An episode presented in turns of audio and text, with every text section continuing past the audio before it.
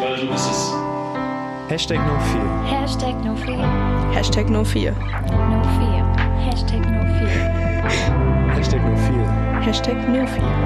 Hashtag no fear. Hashtag no fear. Hallo und herzlich willkommen zu unserer 14. Folge von unserem Podcast Hashtag no fear. Ähm, heute dabei sind Sonja. Hallo. Jule. Hallo. Und ich, Eske. ähm, wir haben heute eine Interviewfolge vorbereitet und ähm, erzählen so ein bisschen, was wir die letzten Tage und Wochen gemacht haben. Ähm, es geht steil auf die Performance zu, heißt, wir haben uns oft getroffen, viele Interviews geführt. Genau. Sonja, willst du Ja, dazu sagen? heute drei verschiedene Interviews genauer unter die Lupe. Und zwar haben wir uns einmal mit dem Bezirksbürgermeister von Katernberg getroffen. Dann haben wir uns mit dem Pfarrer der evangelischen Gemeinde dort in Katernberg getroffen. Und mit Timo, einem sozusagen alten Bekannten von uns, der auch letztes Jahr schon ähm, bei der Performance mitgewirkt hat. Also sein Interview erlebt nämlich in einer polyamoren Beziehung. Und ähm, ja, die drei haben wir ein bisschen genauer zum Thema Macht und auch Macht in Katernberg befragt und ja, wollen den Interviews mal so ein bisschen hinter die Kulissen schauen und auch inhaltlich ein bisschen darüber reden. Ja.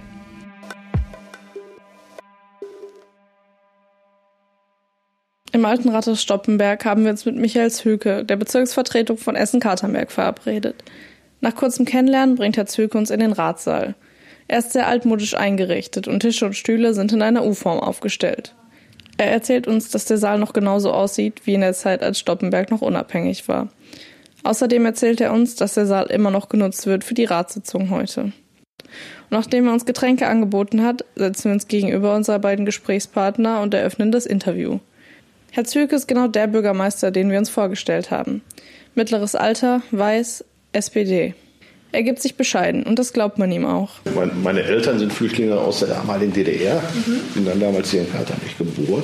Ich war nicht in der Kita, ich wusste gar nicht, dass es überhaupt Kitas gab als Kind, weil wir waren als Plage mal draußen auf dem Feld.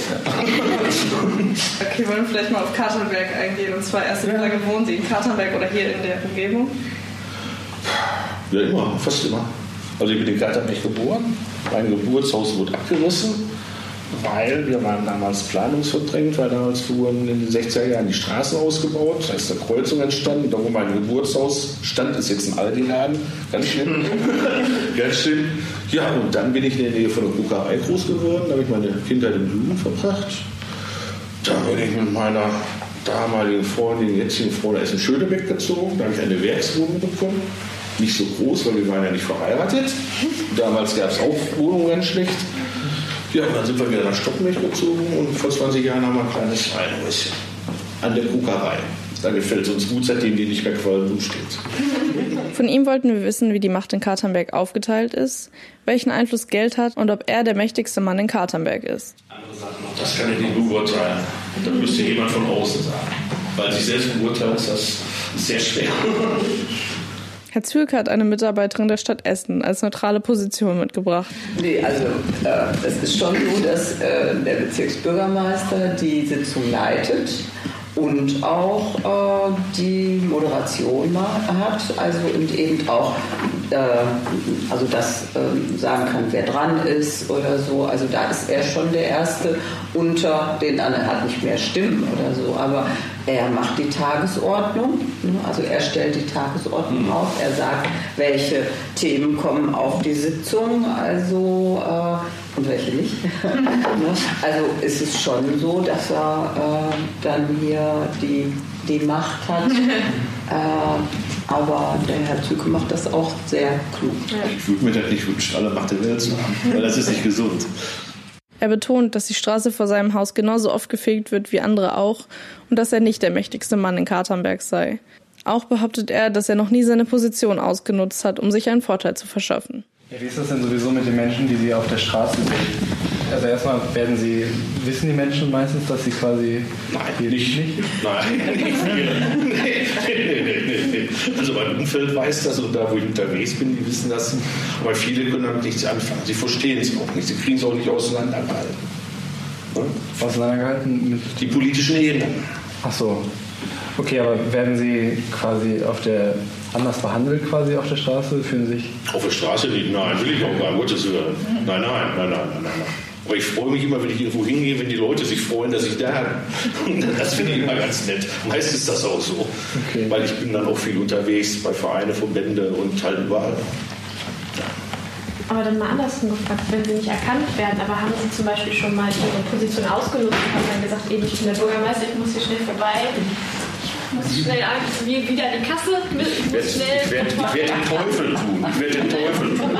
Sie nutzen also Ihren nein, nicht aus. Nein, die Straße vor meinem Haus wird nicht öfter gefegt wie alle anderen auch und da wird nicht schöner gemacht. Und äh, seitdem ich in der Politik bin, schmeiße ich auch keine Kippen mehr aus dem Auto, sondern in den Aschenbecher und ich Angst habe, sieht jemand dabei. Und ähm, wer oder was hat auf Kartenberg den meisten Einfluss? Meinst du? Wie, wie, meinen Sie das? Ja, ist eine Person oder eine genau auf eine einzige Person fixieren oder würden Sie jetzt sagen die Masse, also die Menschen? Nein. Oder sagen Sie, Sie selbst sind das quasi? Nein, mit Sicherheit nicht. Also wenn es eine Person gibt, die mir einfällt, weil die aus meinem Umfeld kommt, ist das unser Seniorenbeauftragter, der Werner Dieke. War auch mal im Rat der Stadt Essen, war auch ein Betriebsratkollege, ist auch in meiner Gewerkschaft. Und der Werner ist, oh, wie alt ist der jetzt? Über 80, 86. Er kümmert sich heute noch und er ist heute noch überall mit seiner Freundin zu sehen. Das finde ich ganz toll. Also der ist dann auch in Kraterbeck bekannt. Ah, okay. Das Vielleicht kann ich mal kurz unterstützen, ja. Peter. Der Herr Noll, der hat schon auch Einfluss hier in Katernberg, oder? Oh, nee. Nein. Also, der, der Herr Noll ist der Chef der Stiftung Zollverein. Die Stiftung hat eine Satzung. Die Satzung besagt, innerhalb der Grenzen von Zollverein. Ein Meter weiter wird nichts mehr finanziert. Also, welchen Einfluss soll er auf Katernberg? Er kann es nicht und darf es nicht. Das können wir aber gemeinsam machen. Wir machen auch mit der neuen verschiedene Sachen zusammen. Ja. Gibt es bestimmte Einrichtungen, die die Leute beeinflussen? Also Sie haben jetzt zum Beispiel das Kontakt gesagt. Ja, das Kontakt ist eine Anlaufstelle, dann die Jugendeinrichtung, die wir hier haben, Schonnebeck, Stoppenberg und Katernberg. Da gibt es schon Einfluss, nachlassenden Einfluss haben unsere Kirchengemeinden. Das habt ihr vielleicht gemerkt. Wenn Sie da jetzt zum Beispiel diesen Wunsch hätten, diesen freien Wunsch, den man frei macht, was würden Sie sich da denn explizit zum Beispiel wünschen, dass die Leute mehr in Kontakt treten? Ja, ja, ja. Ja. Das habe ich schon selber. Ich wünschte mir auch, ich wünschte, ich wünschte mir auch, weil äh, das hat man ja schon gesagt, dass ich Ehrenamt bin. Ich wünschte mir Zeit für meine Aufgaben. Weil das sowas wären dankbare Aufgaben, die die Menschen so zusammenbringt. Ja. Das macht jede Institution vielleicht für sich mehr oder weniger. Öffnet sich auch in den Stadtteil, so wie, wie Packsteller halt auch. Aber äh, so zusammenführen, das gibt es nicht. Das gibt es eigentlich nicht. Das, das wäre eigentlich eine Aufgabe, die man auch eigentlich bezahlen könnte und wo Menschen vernünftig eingesetzt haben. Ja. Eine Sache, die wir vielleicht schon herausgefunden haben über die letzte Zeit, wir sind ja so seit einem Jahr, mehr als einem Jahr, ja. dass die Verteilung mit dem Geld hier sehr unterschiedlich ist oder dass manche Leute halt, also viele Leute relativ wenig Geld haben. Was ja. hat das denn so für einen Einfluss auf den Stadtteil? Ja, dass der Stadtteil so ist, wie er ist. Das heißt, wir haben, ich sag mal, wenig starke Personen oder Persönlichkeiten, die sich mehr engagieren, als sie sollten. Das haben wir hier recht wenig, das finde ich nicht gut, aber es ist so. Wir sehen zum Beispiel schwach in den Schulen, dass dort ja, die Fördervereine nicht sehr stark sind, auch nicht über die Ressourcen verfügen. Das ist dann nachher letztendlich auch eine Frage des Lehrers. Da kommen wir wieder zum Thema Macht.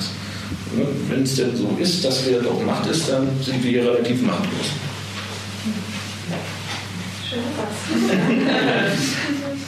Besonders spannend ist, dass Herr Zülke als Bezirksbürgermeister besonders gefragt war während der sogenannten Flüchtlingskrise, wie er selbst sagt. Ist Ihnen das schon mal passiert als Bürgermeister, dass Sie sich irgendwie machtlos gefühlt haben, weil Sie irgendwas irgendwie nicht an die Leute rangekommen ja. sind oder irgendwas nicht funktioniert hat? Ja. ganz konkrete ja. Situation? Ja, ich glaube, das war 2015. Das war hier in Stockenberg. Straße heißt Kapitel Wiese. Da waren ehemalige Schulen, die nicht mehr beschult wurden. Dort sollten Flüchtlingsunterkünfte errichtet werden. Und dann standen da hunderte wutentbrannte Bürger auf der Straße, waren am Schimpfen, haben Angst um ihre Kinder gehabt. Besonders so kleine blonde Kinder um den Wert ihrer Immobilien, wer ihnen das entsetzt. Äh, dort sollte auch Politik sein. Von meinen Kollegen aus der Politik habe ich keinen gesehen. Ich war der Einzige da. Und einige Leute, die ich gut kann, kannte, die haben mich da angeschrien und mich nicht verstanden. Ich kann mit meinen Argumenten nicht weiter. So, insofern, wenn sowas unstrukturiert ist und man hat so eine wütende Menge, dann lässt sich schlecht diskutieren. Da habe ich mich unwohl gefühlt, muss ich sagen. Und ich habe meine Nachbarn und Mitbürger manchmal nicht verstanden, was sie daher alles gelegt haben. Es gab in dem Bereich keine besonderen Vorsätze. Das war alles gut. Und wie kamen Sie denn raus, dass das kommt? Also, Du bist die Firma ausgelöst hat. Ich bin mal gerne als Erster da und gehe als Letzter. Ich kann alle sitzen und stehen. okay, also das haben wir vorhin schon einmal ein bisschen erzählt. Ich ja jetzt das ganze letzte Jahr und auch davor das Jahr in Essen-Katernberg Ja. ähm, unterwegs und haben auch auf der Straße mit Leuten geredet über verschiedene Themen. Dieses Jahr mit dem, über das Thema Macht. Ähm, hätten Sie einmal alle Macht der Welt, was würden, welche drei Dinge würden Sie in Katernberg verändern wollen? Ich würde mir das nicht wünschen, alle Macht der Welt zu haben, weil das ist nicht gesund. Was ich ändern würde, Ja. Das lässt sich gar nicht so einfach, weil sind ja, Lebenswirklichkeit ist ja recht komplex. Also ich würde mich sehr freuen, wenn jemand, jeder gerne in Katernberg wohnt, dass jeder einen vernünftigen Job hat, dass jemand Freunde und Verwandte hat, mit denen er leben kann und handeln kann, wie er will. Das wären so meine Wünsche, die ich hätte. Das Miteinander. Und das ist nicht immer gut. Das wird auch nicht mal von außen aufgedrungen, wie wir miteinander umgehen. Viel machen wir selbst. Da hapert es bei vielen. Also muss man Angebote schaffen, wo jemand gerne hier hinkommt und dass wir uns ohne Tisch dazwischen und ohne äh, Formalien austauschen können. Also es gibt eine Sache, die ich mir wünschen würde, wie man das vielleicht macht, indem man den Bezirksvertretungen oder der, der, der lokalen Politik ja mehr Entscheidungsbefugnisse einräumt, damit die aus den Lokalen handeln können und nicht immer angewiesen sind, beim Land oder beim Bund oder EU zu fragen, helfen mir mal, ich habe kein Geld. Weil das gerne auch keine. Das heißt, die Kommune müsste eigentlich von sich aus die Kraft haben, immer selber zu gestalten. Und das ist so eine Stadt wie Essen, fällt da sehr schwer, weil wir sind völlig überschuldet. So, und dann bekomme ich nachher nicht nur Menschen erster und zweiter Klasse, ich kriege danach auch Städte und Gemeinde erster und zweiter Klasse. Das sehen wir ja schon manchmal irgendwo. Das ist nicht gut, in der Bundesrepublik sollten ja überall in etwa gleiche Lebensverhältnisse herrschen. Und wenn man guckt, das ist halt nicht so. Ne? Weil die Menschen sich permanent umorientieren müssen und strampeln müssen, weil sie nicht absaufen wollen. Ja. Aber der Prozess, der da ist, ist gut und die Menschen machen das auch. Deswegen bin ich eigentlich recht zuversichtlich bestimmt, was so die Zukunft ausmacht. Würden Sie auch immer sich von Bürgern aus Katernberg ansprechen lassen? Ja. Können die auf Sie zukommen? Ja, natürlich, jederzeit. Wir sind jederzeit ansprechbar. Ich bin auch, egal wo ich bin, bin ich ansprechbar. Und jede Frage, die eine Bezirksvertretung gestellt wird, wird auch beantwortet. Jede. Also wenn man die Menschen nicht in so großen Rudeln trifft, kann man mit denen vernünftig umgehen. Und dann siegt meist die Vernunft.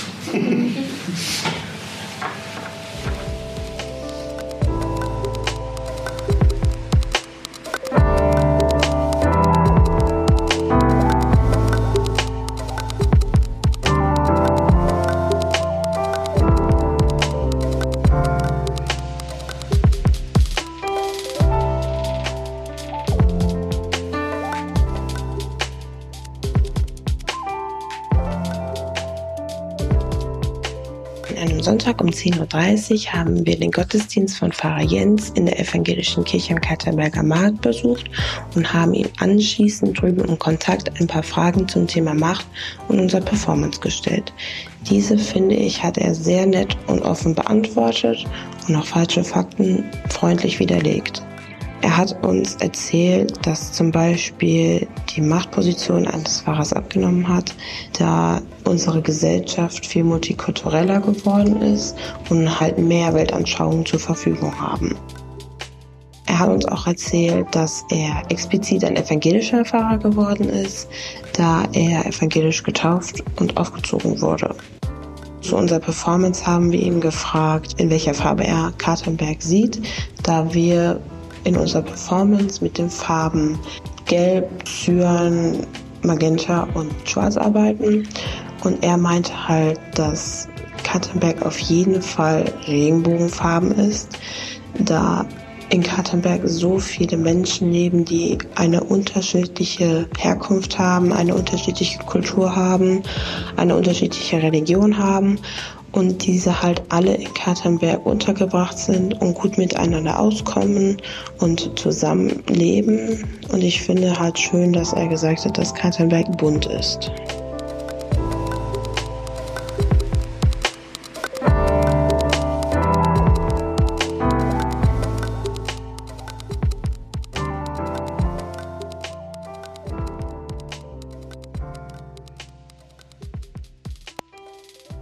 Wir haben Timo getroffen.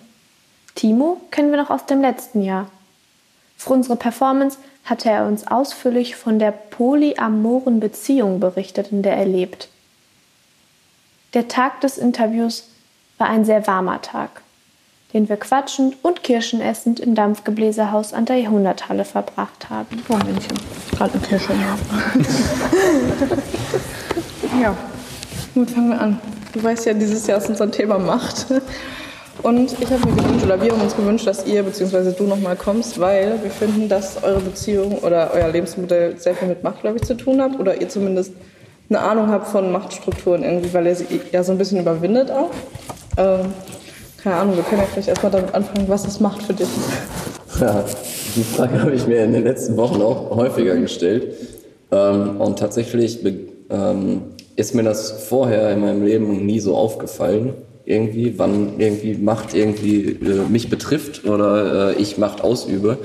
Ähm, und dann habe ich jetzt in der letzten Zeit mal mich ein bisschen versucht darauf äh, zu konzentrieren, wann passiert das eigentlich, wann was ist das überhaupt? Ich habe da, ich habe keine Definition rausgesucht ne, oder so. Ich habe ich hab einfach mal geguckt, so was ist denn Macht überhaupt für mich? Und ähm, zurzeit ist es so, dass ähm, mein Vater sehr krank ist und äh, ich mich eigentlich darüber damit beschäftigt habe, so wie mächtig bin ich eigentlich als Individuum auf dieser Erde und ähm, bin zu dem Schluss gekommen, dass ich eigentlich keine Macht habe, also keine richtige, äh, ne, die, wo ich kann jetzt nicht einfach so machen und dann ist alles gut, kann mein Vater ja nicht einfach heilen ähm, und bin eigentlich sehr äh, äh sehr ohnmächtig, habe ich festgestellt. So ähm, egal was in meinem Leben passiert, ich habe keine Gewalt darüber irgendwie. Also ich kann nicht alles wirklich selber entscheiden, ähm, weil ich ja nicht weiß, was passiert. weiß nicht, gibt es Menschen für dich, die trotzdem total autoritär sind, jetzt aus deinem eigenen Leben, denen du öfters so begegnest? Also ich meine jetzt nicht so Bundeskanzler oder sowas, sondern eher so dass sie sich mal über dich stellen oder so? Mhm. Oder Job oder so? Ja, klar, da auf jeden Fall. Ne? Ähm, das Ding ist, ich habe ja eine Sonderrolle bei meinem Job. Ich bin ja ähm, Azubi im Ringlockschuppen, mache äh, die Fachkraft zur Veranstaltungstechnik. Ähm, und bin Assistent der technischen Leitung. Also ich ähm, bin die rechte Hand von dem technischen Leiter da in dem Haus. Und er ist natürlich mein Chef, aber gleichzeitig bin ich auf Augenhöhe mit ihm, weil ich ihm halt zuarbeiten muss. Und ne, dafür muss ich. Ja, ja, das ist total verrückt, weil ich ähm, ähm, halt im Moment mache ich eigentlich nur den Assistenten, weil total viel los ist, aber ich muss halt zwischendurch auch switchen. Ich muss zwischendurch auch diese Azubi-Rolle einnehmen und äh, ja, Dienstanweisungen befolgen und so. In, in, in einem Job hat man natürlich irgendwelche Machtstrukturen, weil ich glaube, ähm, ich glaube, das ist nicht anders möglich, wenn man das aufteilt und ähm, ähm, einer Entscheidungen treffen kann. Also klar kann man das im Kollektiv entscheiden, aber es muss äh, in, in so einem Bereich muss es einen geben, der sagt so und nicht anders. Ähm, Donnerstag hatten wir eine Brandschutz- und Evakuierungstraining, so ein Lehrgang, und da ist das auch so. Die geben uns vor, wie es sinnvoll ist, zu handeln in Notsituationen. Und ich glaube, das ist sinnvoll, wenn jemand das weiß, wie man da am besten mit umgeht, das auch zu sagen und auch äh, die Macht zu haben, so wenn hier, das ist, so sind die Vorschriften und so müsst ihr handeln, damit niemand verletzt wird. Und ich glaube, das ist, in so einer Situation ist es total sinnvoll, da auch äh, eine Machtstruktur zu haben. Also wie würdest du Macht für dich betiteln? Als, oder als positiv oder als negativ? Oder also du kannst auch subjektiv und objektiv sagen, halt für dich und wie du glaubst, dass es gesehen wird. Für mich ist es definitiv irgendwie ein Konstrukt. Also ich glaube nicht, dass es äh, Macht in dem Sinne gibt. Also ja, Ja, ist so. Also ich, ich habe jetzt in den letzten drei, vier Tagen habe ich mich also ein bisschen mehr damit gedanklich beschäftigt und für mich äh, existiert das nicht für den, für, für, für den Menschen oder äh, Ja. für, fürs Tier. Äh, ne? Also da ähm, das ist entstanden, glaube ich. Es ist irgendwie entstanden, äh, weil irgendjemand egoistisch war oder ne, ich, ich weiß auch nicht, ob es positiv oder negativ ist. Ich muss das neutral betrachten, weil ich glaube, es gibt beides. Wissen ist Macht. Das habe ich neulich widerlegt. Timo erzählt, wie er vor kurzem auf eine Herdplatte fasste, wohl mit dem Wissen, dass diese seine Hand verbrennen kann.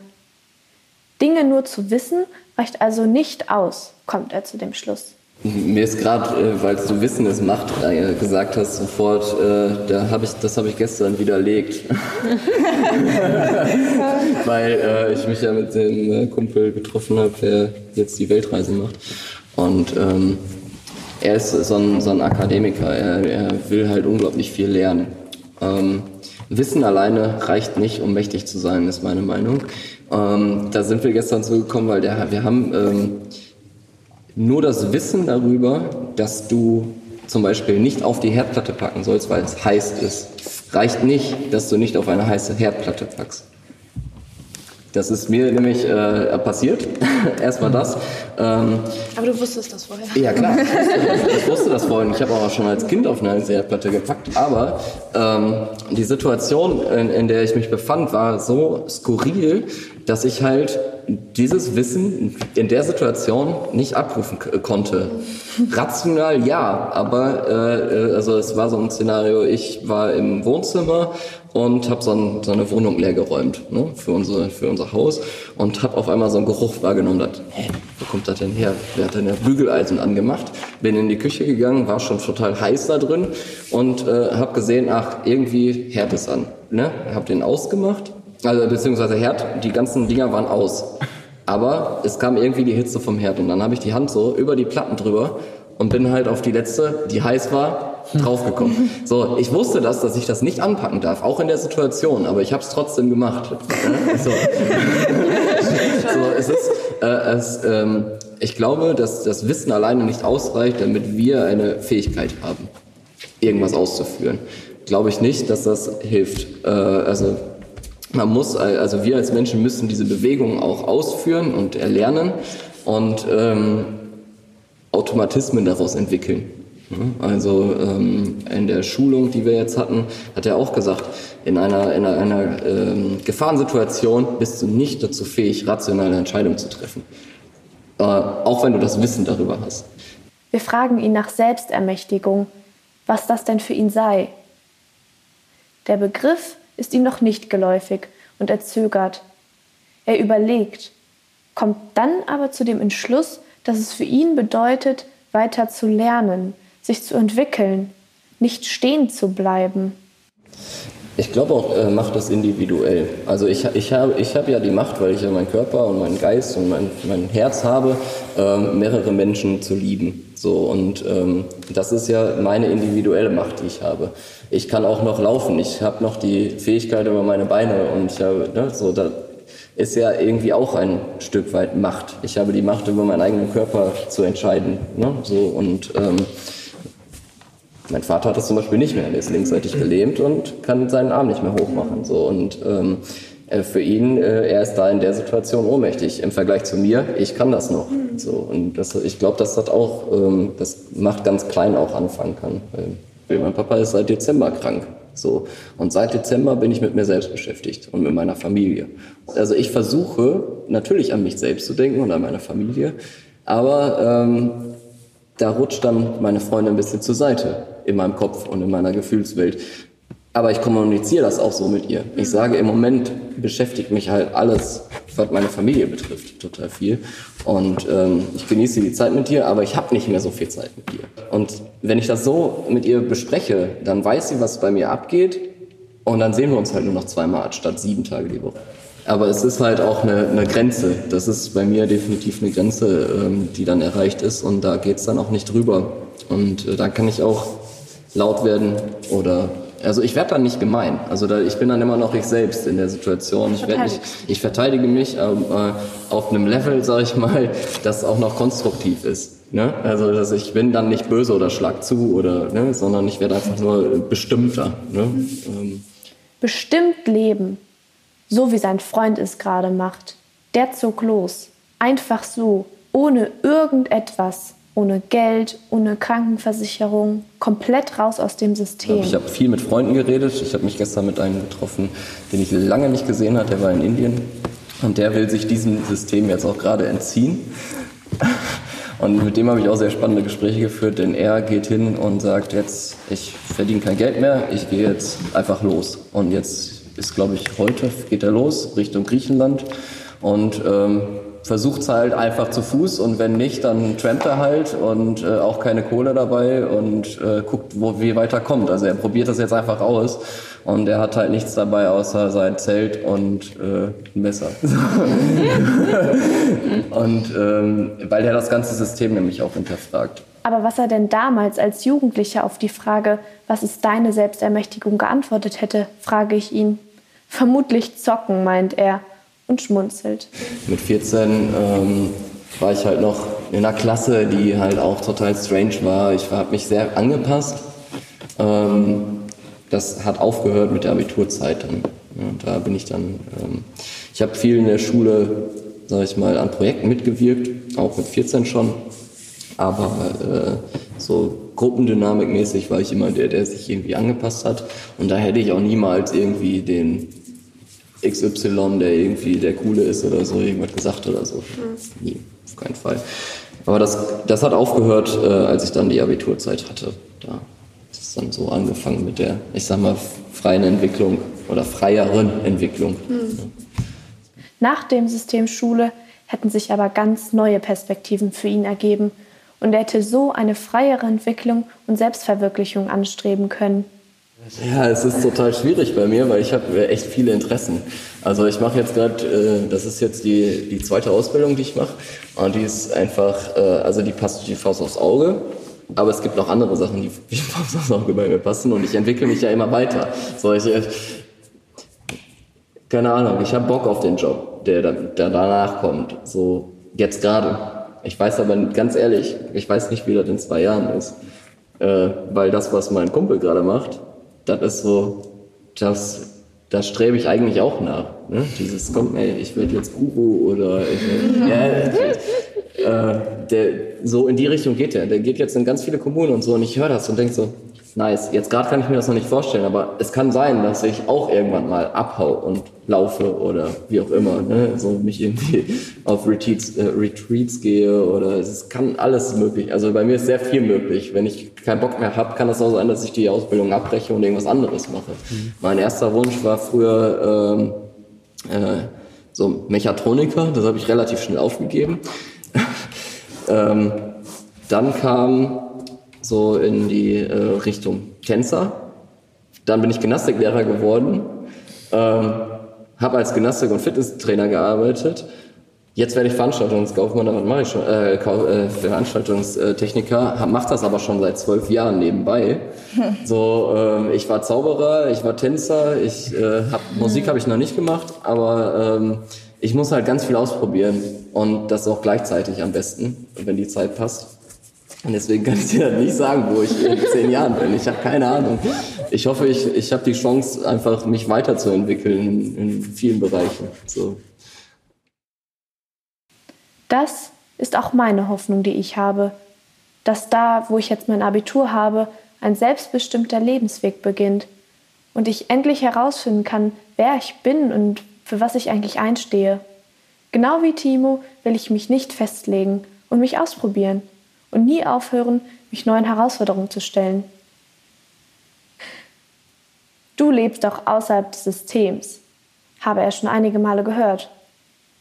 Aber Timo sagt, ich mache mir halt einen Kopf über viele Dinge und versuche die für mich umzusetzen, wenn ich die Chance dazu habe, sodass ich wenigstens ein bisschen Macht habe. Weil das ist, ich finde, ich find, das ist ein, ähm, äh, auch ein Privileg, so weit denken zu können. Also ähm, sich bewusst darüber zu sein, dass es andere Individuen auf dieser Welt gibt, die andere Gefühlslagen haben. Und äh, ja, also das ist, das ist eine Herausforderung für viele, so weit zu denken.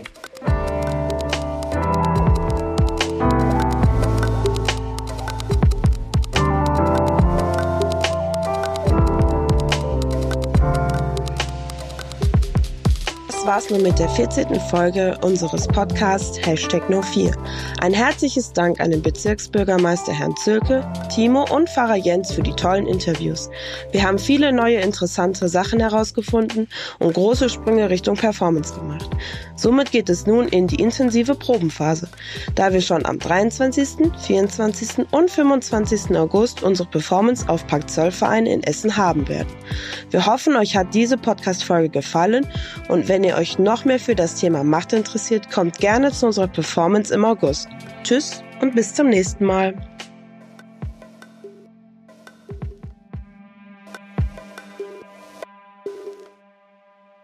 Hashtag No4 ist eine Produktion der Ruhrtriennale mit freundlicher Unterstützung von Pakt Zollverein und dem Arbeitskreis Kunst und Soziales.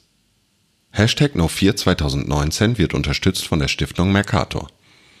Beteiligte Junge Triennale. Ton und Produktion Alessandro Macher. Projektleitung Lina Hölscher